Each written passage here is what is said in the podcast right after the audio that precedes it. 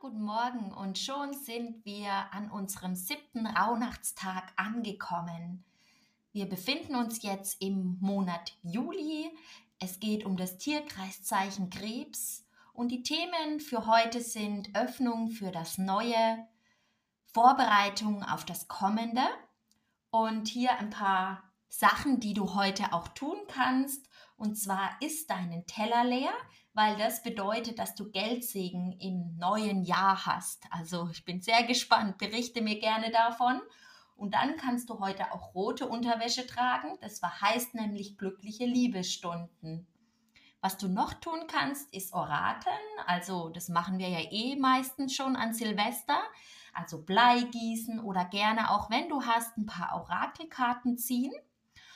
Und dann hier noch ein paar Fragen, die du dir auch stellen kannst am heutigen Tag.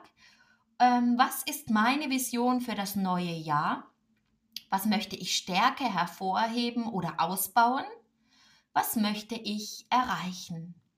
Mach dir hierzu wieder deine Gedanken, notiere sie dir in deinem Traumtagebuch zum heutigen Tag und ich bin gespannt, was du ins neue Jahr bringen möchtest. Ganz viel Freude dabei, auch jetzt bei der Meditation.